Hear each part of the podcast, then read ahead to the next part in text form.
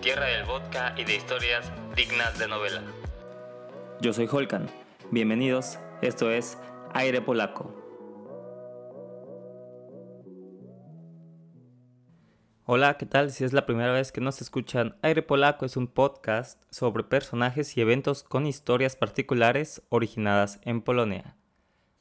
Bienvenidos al capítulo número 3 de Aire Polaco. La formación del día de hoy es de nuevo Jeremy Sebas. Jeremy, ¿cómo estás? Eh, muy bien por esta mañana, que no es tan mañanosa, pero todo muy bien. ¿Y ustedes? Sebas. También muy bien, nada más acá, llegando un poquito cansado, pero vamos a darle. Perfecto, muchachos. Entonces, el día de hoy les voy a contar sobre una mujer, nuestro primer personaje mujer. Uh. Y va a iniciar de esta forma. Varsovia, 1867, año en el que nace la que sería conocida como la mujer más tóxica de la historia, mujer que con un nombre de lo más común y aburrido, no solo sobreviviría a una guerra mundial, sino que se alzaría también como un icono histórico. Suena imponente. Suena a que estaba Sabroli la chica. No sé, pero eso de tóxica no, no me no me gustó. No, pero lo de las tóxicas, Ya veremos por qué, Sebas. eh, ya veremos, pero debe, debe tener un valor agregado por ahí para que pueda ser tóxica, ¿no? María Salomea.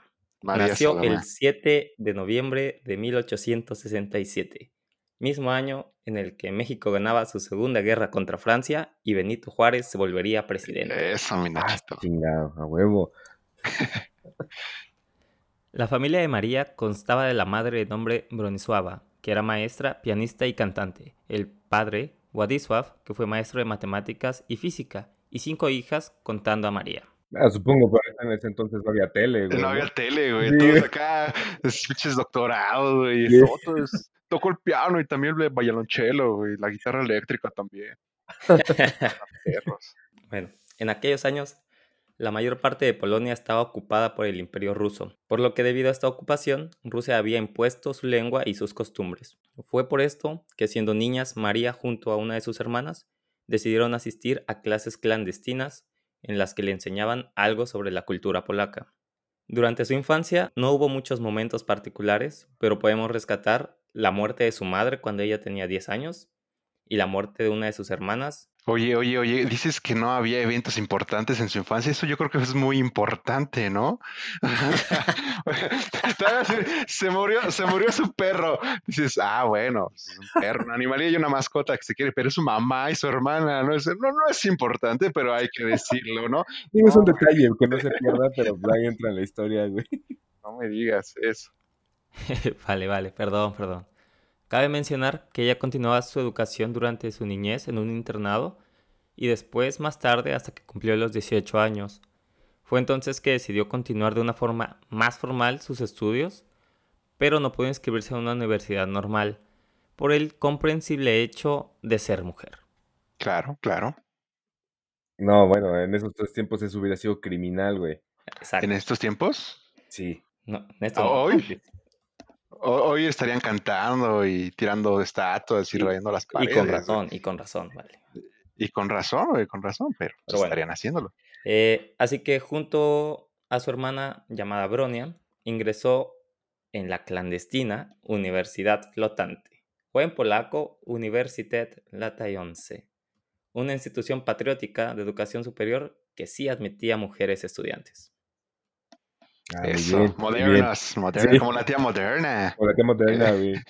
Pero era clandestina, güey. O sea, Pero era clandestina, Sí. pues por eso la tía moderna, esa que te pasa el varo por abajo, por No, abajo de, la mesa, güey, así, toma hijo. Y tú, uh, María en esos tiempos hizo un acuerdo con su hermana Bronia que iba más o menos así.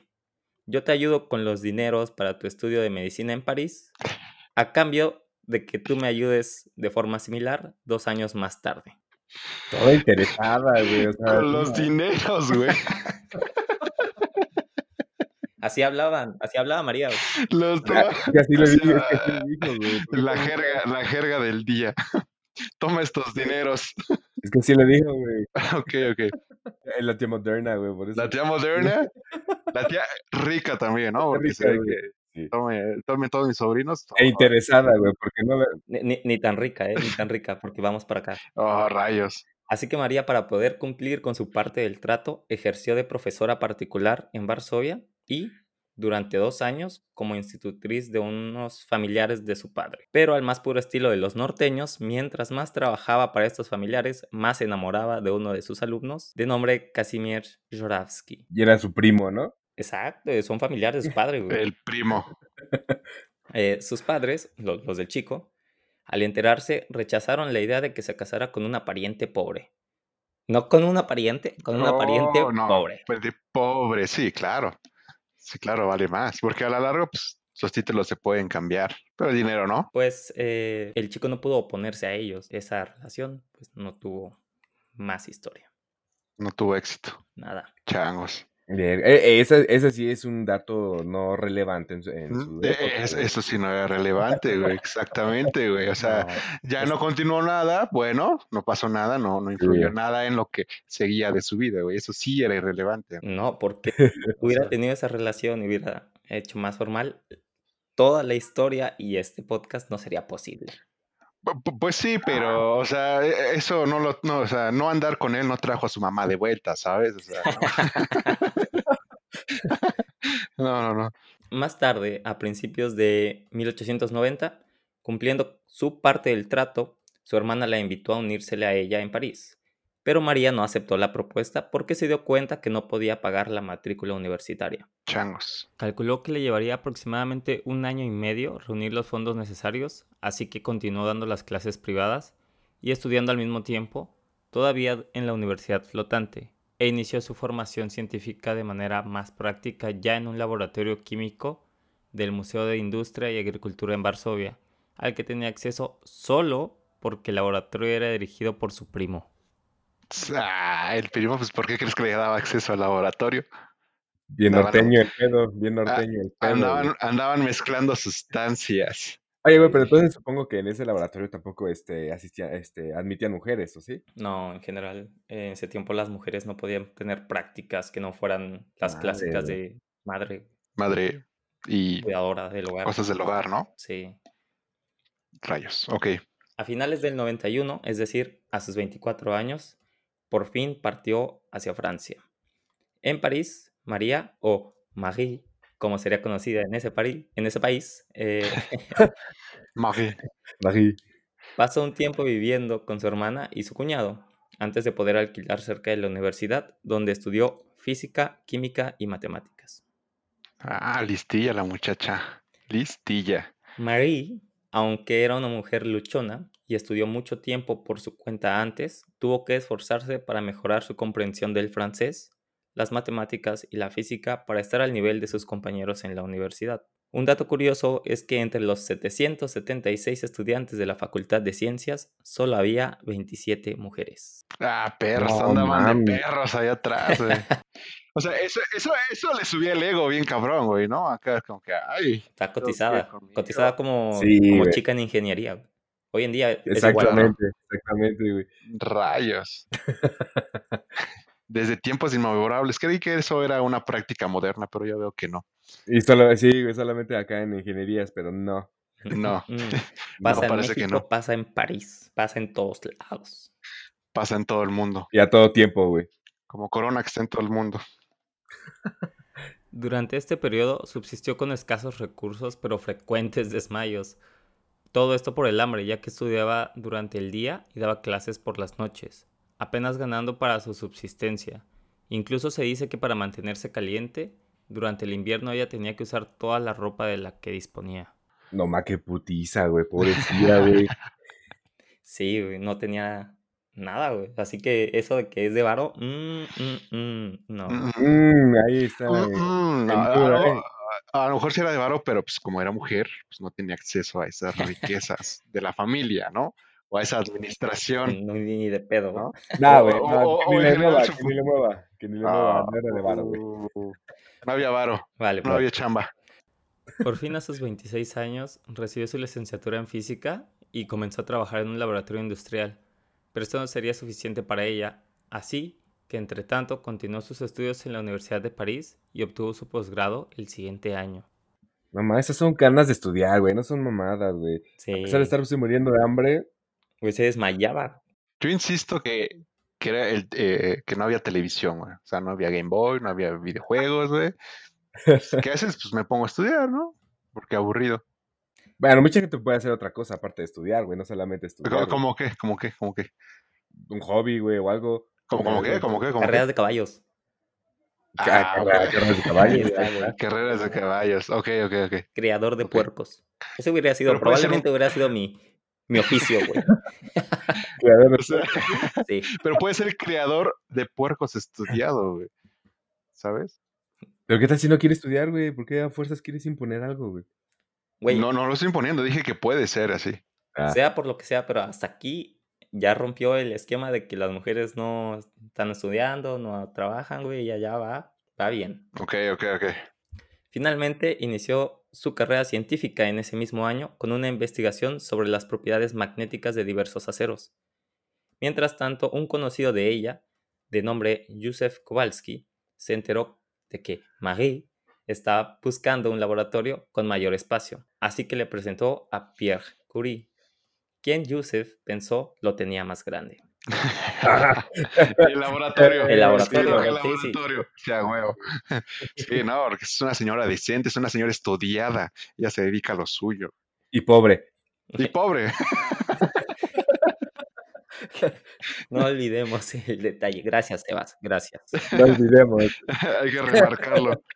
Bueno, aunque Pierre no tenía un gran laboratorio, sí pudo encontrar un lugar de trabajo más grande para ella. Esto hizo que trabajaran juntos en el laboratorio y desarrollaran una gran amistad, a tal grado que terminó por proponerle matrimonio, cosa a lo que Marie respondería con un no, joven, nada más ando viendo. No. Te- te- una pregunta. ¿Tenía varo el chavo? ¿Tenía billete? Güey, tenía un laboratorio más grande, güey. Pero- Un pero eso no más grande. A lo mejor por eso no tenía billete. Y María estaba buscando el Bueno. billete. La razón por la que le dijo que no joven fue porque ella tenía la intención de volver a Polonia. Ah, ya, ok, ya, ok. ya, ya. ¿Y, ¿Y por qué él no se fue a Polonia con ella? Así que usando esto en su contra, Pierre sacó su lado más romántico y declaró, Estoy dispuesto a seguirte a Polonia, incluso si eso significa tener que enseñar francés para subsistir. Ah, ese es mi gallo. Cabrón, eh. No, hombre, hay Lo que dijo así, tomar pero en francés, que es lo que lo hace más romántico. Sí, güey. o sea, ya con eso, güey.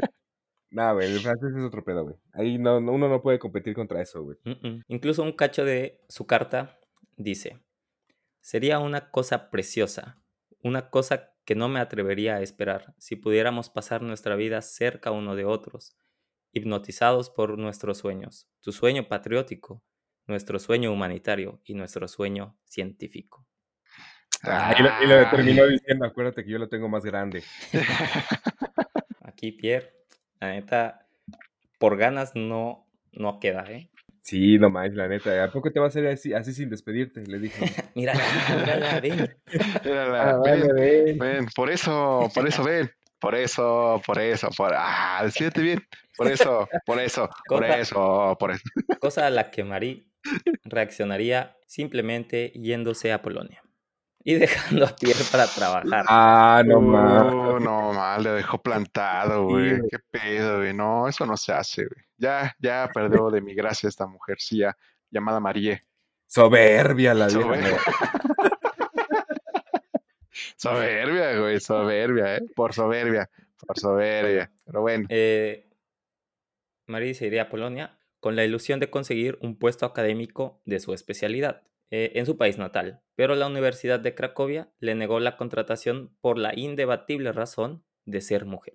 No manches, qué culero la neta estar en ese tiempo para las mujeres. La neta. Bueno, digamos que no es una maravilla actualmente. Sí, sí, sí, estaba, estaba pensando eso y Pero yo dije, bueno, vale, estaba mucho más culero, güey. Sí, está menos culero, exactamente, no es que sea mejor, solo es menos culero. solo es menos culero.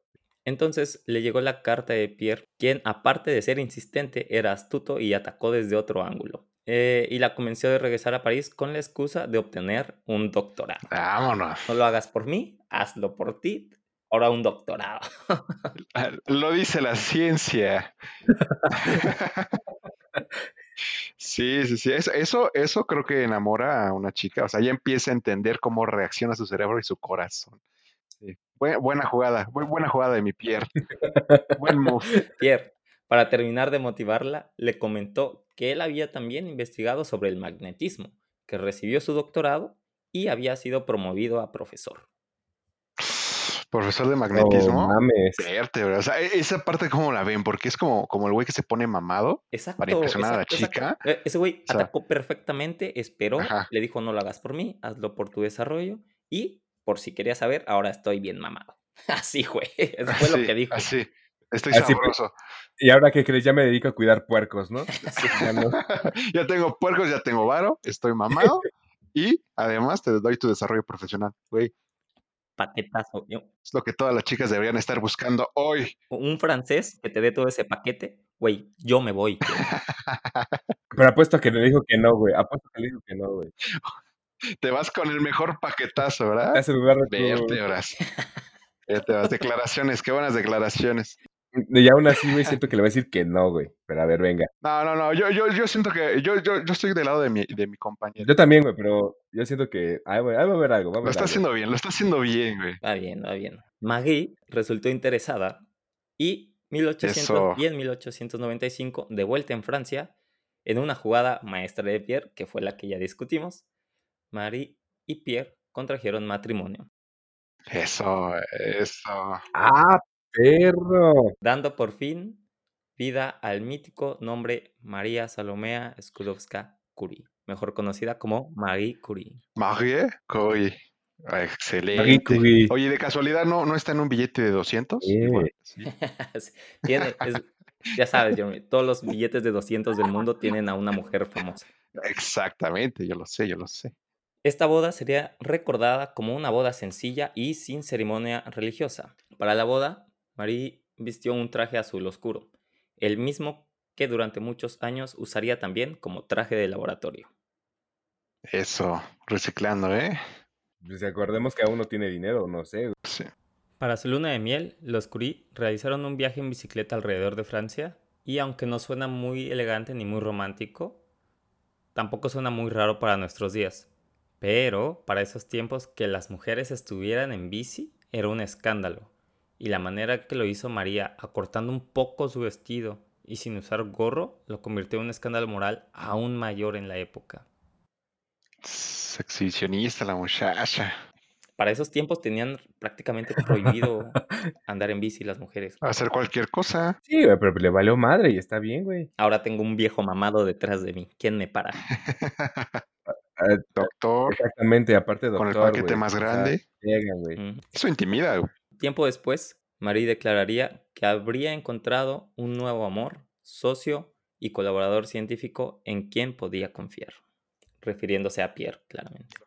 Sí, O sea, si no, no se hubiera casado, ¿no? Sí, sí. Digo, Sí, digo. claro, güey, si no aquí, güey, no mames. Se hizo difícil de conquistar y, güey, Pierre estuvo ahí, güey. Fue un gran... Pero, pero, pero Pierre se rifó. Güey, sí, le, sí. pero Pierre le dio el clavo, güey, Pierre le dio el clavo, güey. Pierre se rifó, Pierre lo hizo bien. Sí. Eh, un dato extra, dos años después de casarse, nació su primera hija, Irene, y para mantener a su familia, ella comenzó a enseñar en la Escuela Normal Superior. Una pierrita, Curi- Curiercita. una jueguita. Para cumplir el reto que era el doctorado, el primer paso que necesitaba Marie Curie era la elección del tema de su tesis y eligió los rayos de uranio como campo en la investigación para la tesis. Súper común el tema, sí, sí, sí. Bien cabrón, güey. Lo conozco, sí. Háblame más. Para estas alturas, los Curie aún no tenían un laboratorio, laboratorio propio y la mayor parte de sus investigaciones eran realizadas en un cobertizo propiedad de la escuela.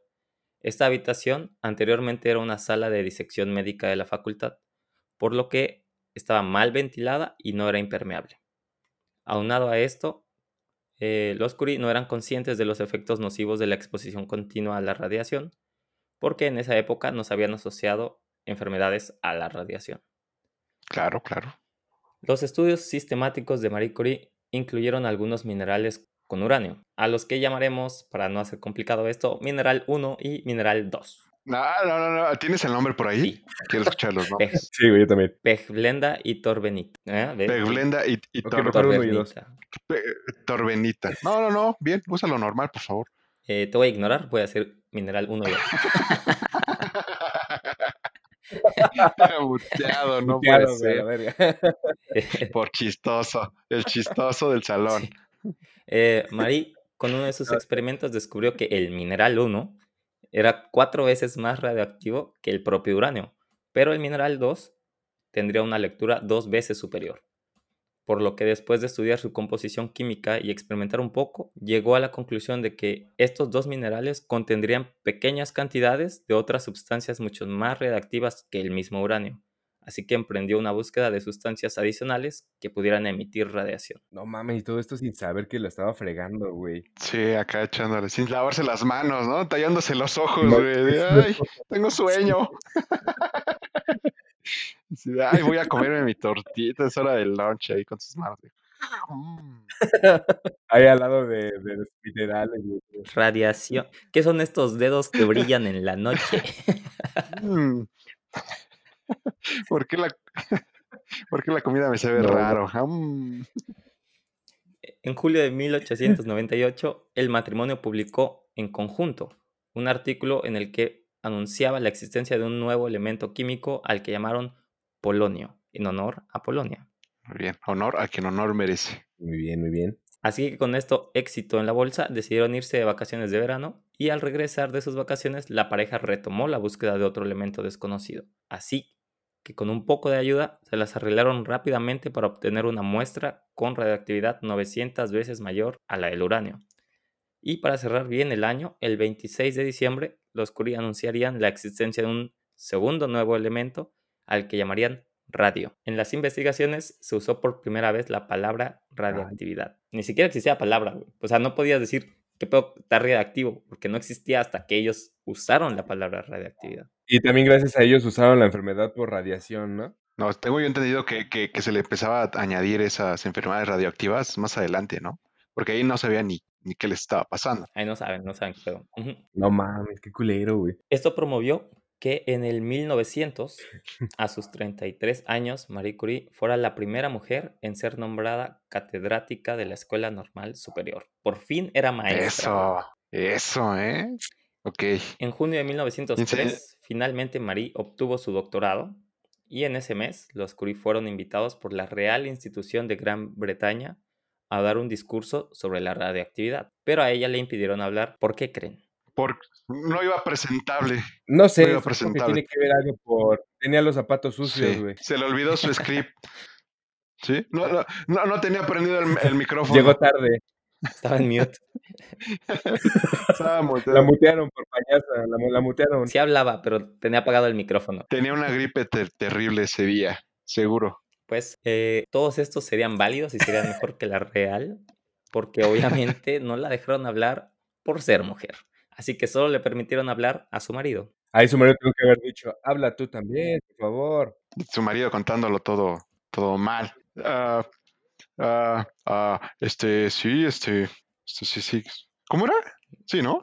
¿Sí, Marí con su, con su dedito. Sí, sí, sí. Que se edita al fondo, así, aprobando. Meses después, la Real Academia de las Ciencias de Suecia otorgaría el Premio Nobel de Física, en el que el comité selecciona- seleccionador pretendría honrar solamente a Pierre y Henry. Henry era otro físico que también estudió en el uranio, previo a ellos, negándole el reconocimiento a Marie, una vez más por ser mujer.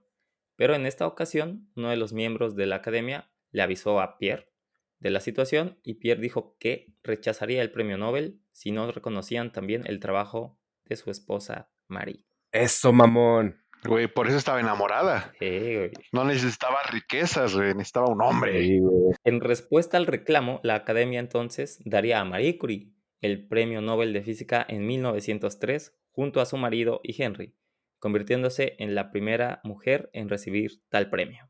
Eso, mamona. No mames, yo pensé que ibas a decir, güey, que entonces la Real Academia los mandó a la chingada y solamente se lo dio a Henry, güey. Sí. Entonces, la Real Academia se lo dio a otro güey. Güey va pasando, güey, ¿tú quieres ser acá premio Nobel? Sí, güey, vente. Sí. ¿Sabes algo de física? Sí. Denle el Nobel a este muchacho. O sea, con- Los ahora laureados Curie estuvieron en los titulares de la prensa francesa, pero el papel de, de Marie fue muy subestimado o tendrían a pasarla por alto debido a que creen Jeremy. A que.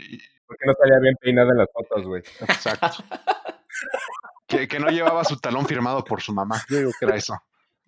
Yo digo que era eso. Güey, pero te das cuenta, güey, que Holkan tenía razón, ese punto era un poco irrelevante, güey, porque tal nos ha mencionado otra vez, güey. Hasta ahorita no, Exacto. no lo he escuchado. Hasta yo que lo recordé con el talón que no le fue firmado, güey. ¿O, o si era eso, lo del talón? No. eh, lo normal sería creer que se lo que pasaban por alto, pues, por ser mujer, ¿no? Pero no, esta vez no era por eso. Ah, cabrón.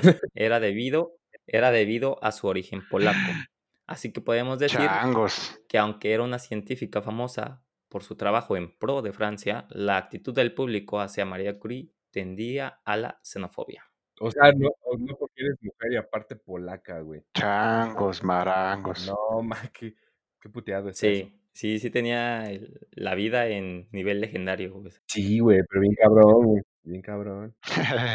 En diciembre del siguiente año, Marie Curie dio a luz a su segunda hija, tras sufrir un aborto previo, probablemente producido por la, Por la radiactividad. No mames. Teniendo ya dos hijas, María les contrató institutrices polacas para que enseñaran polaco a sus hijas y las enviaba o las llevaba consigo de visita a Polonia de vez en cuando. Para agregarle un poco de drama a la vida, el 19 de abril de 1906, Pierre muere. No mames. Murió en un accidente en París, siendo atropellado por un carruaje tirado por caballos y cayendo bajo las ruedas, lo que le produjo una fractura mortal en el cráneo y así murió nuestro amigo Llamado, güey. Y amado Llamado. Pierre. No, no, lo, no lo merecía mi estimado Pierre. Necesitaba un mejor final, mi estimado Pierre. Sí, güey, la neta, sí, ahí aplazado por un carruaje, güey. No, no es la mejor manera de terminar. Aparte, Sí, imagina, imagínate el perito llamándole a Marie. Y dice, "Ven- venga a reconocer el cuerpo, por favor. güey". Abajo de una, abajo de una llanta de madera. Todo destruido, ¿no? Qué horror, qué horror. eh, esto dejó obviamente a Marie muy afectada, pero decidió que seguiría con los trabajos de su difunto esposo y tomaría su plaza de maestro a manera de homenaje. Sup- Supongo que tuvo trabas para hacer esto, ¿no? Una vez, ¿cómo? Sí, claro, o sea, estamos hablando de qué pasó, qué hizo, pero, o sea, ella tomó el papel, las clases que daba Pierre, todo, como les gustaba mucho el business de enseñar y todo, ella no quería que ni sus alumnos sintieran la falta de lo que ella estaba sintiendo falta y Ah, y aparte lo hizo por su esposo, güey. sí, sí, lo hizo a manera de homenaje. Pero, pero aquí nadie está pensando en los estudiantes. güey. Ay, O sea, Jesús, Germán, ponte a güey, pensar. ya no, güey. no. Ponte a pensar, ponte a pensar. O sea, ¿qué tal que Pierre era un, un- un profesor barco? güey? Y de repente llega Marie, que es toda estricta, dura. Reprobaron el año, seguro, güey. Pobrecito, güey. Los entiendo. Una vez esto pasó, la muerte. En 1911, la prensa reveló que después de la muerte de su marido, Marie Curie había tenido un breve romance con un antiguo estudiante de Pierre, de nombre Paul, que estaba casado, aunque se había separado de su mujer meses antes. A, a ver, a ver, espérate, no, no entendí, no entendí. ¿Ese romance lo tuvo ya después de que su, su marido murió? ¿O antes? Ah, ok, ah, ok, ok. Sí, sí, murió Pierre y tiempo después tuvo un pequeño romance ahí con ¿Cuán- un hombre ¿Cuán- casado. ¿Cuántos meses? ¿Cuántos meses después? Eh, no sé, no te tengo la, la fecha exacta. Yo no- Eh, ojo, ojo, ojo. Es que es- debe estar en duelo, o sea, un Bueno, ratito, o sea, aunque sea un mesecillo. Bueno, yo creo que sí fueron meses. Ya después. Ya después que se, que se, que se coma pues, a cualquier hombre casado que quiera, pero su duelo primero, güey. Bueno, güey, pero que, que mucha gente este, va contra ese duelo distinto, güey, no todos son iguales. O sea, ¿eh, eh, ¿crees que iba por el lado de clavo saca otro clavo? Puede ser, a lo mejor lo pensó, güey. Bueno, bueno, tal vez, tal vez, tal vez. Era muy, muy, muy moderna para su Mira, época. no olvidemos el detalle que el, estu- el chico era un estudiante de Pierre y estaba casado. Esta mujer, la esposa de Paul, solicitó el divorcio y demandó a su marido por mantener lo que ella dijo que serían relaciones sexuales con una concubina en domicilio conyugal. ¿Quién, demandó a quién? Eh, la esposa de Paul, La esposa de Paul, La, la esposa de Paul. Ah, pero a quién, o sea, ¿a quién demandó? A Paul. A A Paul, Paul. a Paul. a Paul, pi- porque pidió el divorcio. Pues qué mala onda, ¿no? Pues, Esto dio lugar a un escándalo periodístico. Curie, quien tenía poco más de 40 años en el momento, era 5 años mayor que este hombre, por lo que la tachaban de ser una rompehogares judía extranjera. Mujer, mujer y polaca también. Ya, ya me lo imagino en TV Notas, güey, ahí. Sería interesante que Sí, fuera el la TV Notas, pero eran las noticias normales, o sea, era del periódico. Diarias changos, güey. Sí, el, el- ¿cómo se llama? La sección de chismes ahí. Radioactividad, asesina de matrimonios. ¡Pum! No mames.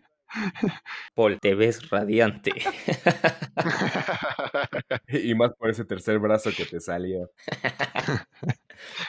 bueno, en el momento que este escándalo se desató, Marie Curie estaba en una conferencia en Bélgica, por lo que su- a su regreso se encontró con una bola de gente enojada frente a su casa, por lo que tuvo que refugiarse con sus ahora dos hijas en la casa de una amiga. No mames, qué culero. Y supongo ahí hasta allá fueron a, a fregarla, ¿no? A la horda de gente ahí. Ni idea, güey. Y mote. Durante, durante el tiempo... Timotep. Sí, güey. Es que ni me salió la cara del meme de la momia. Durante el tiempo de este escándalo hubieron varios duelos a muerte para defender el honor de Marie.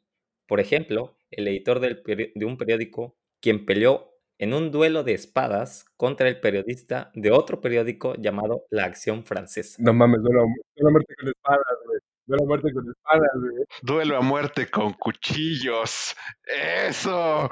¿Qué significará eso, güey? ¿Qué significará eso? Quizás van a pelear con espadas. Sí. Creo que pelearán con espadas.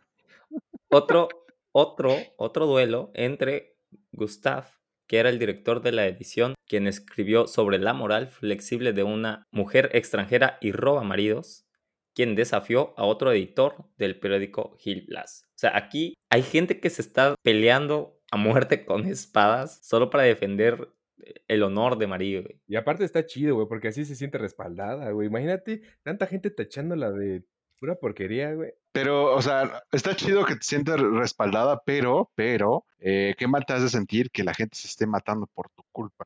Ah, bueno, sí, güey, eso sí. Eso está, está, está horrible eso. Para cerrar lo de los duelos, eh, habría un duelo más. Que sea con cuchillos, que sea con cuchillos, por favor. que fue el mismísimo Paul. Lanzó el desafío a Terry, Paul, sí, Que- Paul. Era el editor del- de los diarios, a un duelo con pistolas. Pero este último no Ah. sucedió, así que nadie le disparó a nadie. Ah, rayos. Pero bueno, bueno, mi Paul hizo lo correcto, enfrentó sus problemas de una manera extraña, pero los enfrentó. Sí, claro, no, yo no me pondría a dispararle a alguien, pero, pero fue responsable de lo que hizo. Así que como podemos ver, Marie no estaba tan sola, pues su barrio la respaldaba. Ay, usaba los lentes atrás. Exacto. Traía Sí, los güey. lentes atrás, la magia. Sí, pues por eso, por eso se quedó ciega de la radiación, pues los traía atrás. Bueno, y la, la respaldaban no solo con violencia, sino también eh, manera moral. Por ejemplo, otro físico importante y amigo personal le escribió, estoy tan enojado por la forma en que la mafia se atrevió a atacarte que tengo que descargar mi indignación. Es genial que entre nosotros haya gente como tú, seres humanos reales, en cuya compañía puedes sentir alegría. Si la mafia continúa atacándote, deja de leer esas tonterías. Sí, o sea, que haz caso omiso, güey. Ya ni, ya ni los peles. un, a la chingada, güey, ya, güey. Básicamente. Ya, güey. Nada más se está desgastando, güey, ya, a ver. Por otra parte, el reconocimiento internacional por su trabajo había crecido mucho más y la Academia de Ciencias de Sueca, que omitiendo el escándalo, la condecoró con el Premio Nobel de Química sobre sus estudios del radio eh, de 1911, esta vez en solitario, lo que le dio también el título de la primera persona en ganar dos premios Nobel y siendo ambos de dos distintas disciplinas. Chingue. Bueno, aparte usó ahí el- la crítica y el evento a su favor, güey. Subió su fama. La prensa francesa, siendo bien culera, apenas si cubrió el evento, por lo que una delegación de reconocidos estudiosos polacos la animó a regresar a Polonia y continuar su investigación en su país natal. Pero ella los dejó en visto. y les dijo que luego. Por lo que pues realmente no pasó nada. Un mes después de aceptar el premio, Marie fue hospitalizada por depresión y un dolor en los riñones que le provocó que tuviera cirugía. ¿Y se recuperó, mi estimada? Se recuperó, así es. En la mayor parte del siguiente año, Marie evitó las apariciones públicas. Viajaba con sus hijas bajo seudónimos y pidió a amigos y familiares que no dieran información sobre su paradero. Una vez que mejoró su estado de salud, siguió con sus estudios sobre la radiación y para el verano recibió la visita de otro físico ampliamente conocido, el cual portaba un poblado bigote y cabello despeinado. Su nombre, Albert Einstein. Ay, bien. Ah, cabrón. Y le habló de la del proyecto Avengers, ¿no? con quien realizó una excursión de verano en los, en los valles suizos. Pues ya eran compitas, güey. Ya eran brodas. Para el primero de agosto de 1914, días después del estallido de la Primera Guerra Mundial y de vuelta en Francia, Marie permaneció en París custodiando el instituto y las muestras de radio, que el gobierno consideró eran un tesoro nacional. Madre, güey. Marie, inmediatamente después del comienzo de la guerra, intentó vender sus medallas de oro del premio Nobel y donarlas a las actividades bélicas, pero el Banco de Francia rehusó aceptarlas, por lo que tuvo que comprar bonos de guerra con el dinero de sus premios. Madre. O sea, todo por su país, güey. Todo por su país. No, no, no, todo por Francia. Ah, perdón, perdón, por, Por Francia. sí, Francia. perdón, perdón. Así que ella no pudo servir a Polonia, pero aún así decidió colaborar con Francia. güey. Durante la guerra, Curie se dio cuenta de que los hospitales de campaña carecían de personal experimentado y máquinas de rayos X apropiadas. Así que propuso el uso de la radiografía móvil cerca de las líneas del frente para poder ayudar a los cirujanos del campo. Así que diseñó unidades móviles de radiografía a las que ellas llamó oficialmente ambulancias radiológicas, pero que llegarían a ser conocidas simplemente como las pequeñas Curie. Petit Curie. Petit Curie. Curie. Ah, qué chingón. Ese nombre está bueno. En el... Sí le pondría a mi qué- Eres un hombre grandísimo. Petit Curie. En el momento se convirtió en la directora del Servicio de Radiología de la Cruz Roja Francesa y creó el primer centro de radiología militar de Francia a finales del año. En julio de 1916 fue una de las primeras mujeres en obtener su licencia de conducir, pues lo solicitó para poder manejar personalmente las unidades móviles de rayos X. Petit Curie. Petit Curie. O sea, en ese momento el mundo tenía Curie manejando Petit pequeñas Curie, Curie. Sí, güey. Qué, qué chido. ¿Y eso qué, qué edad tendría esa, a ese momento? Ah, como- si tenía más de 40 cuando empezó el escándalo, como ¿Cómo? 40 y algo, Mm. 50. Mm, Ok, ok. Después de la guerra, resumió sus experiencias en un libro titulado La radiología de la guerra.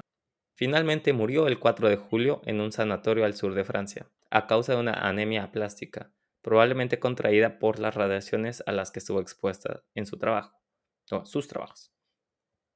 Los efectos nocivos de la radiación no se conocían en ese momento y los experimentos se realizaban sin las medidas de seguridad pertinentes. Por ejemplo, llevaba tubos de ensayos con isótopos radiactivos en los bolsillos todo el día y los almacenaba en un cajón de su escritorio, pues solía hacer comentarios sobre la luz débil que estas sustancias emitían en la oscuridad. No, También estuvo expuesta sin protección a los rayos X mientras se desempeñaba como radióloga durante la guerra. y usaba sustancias como aderezos, ¿no? Y se los comía.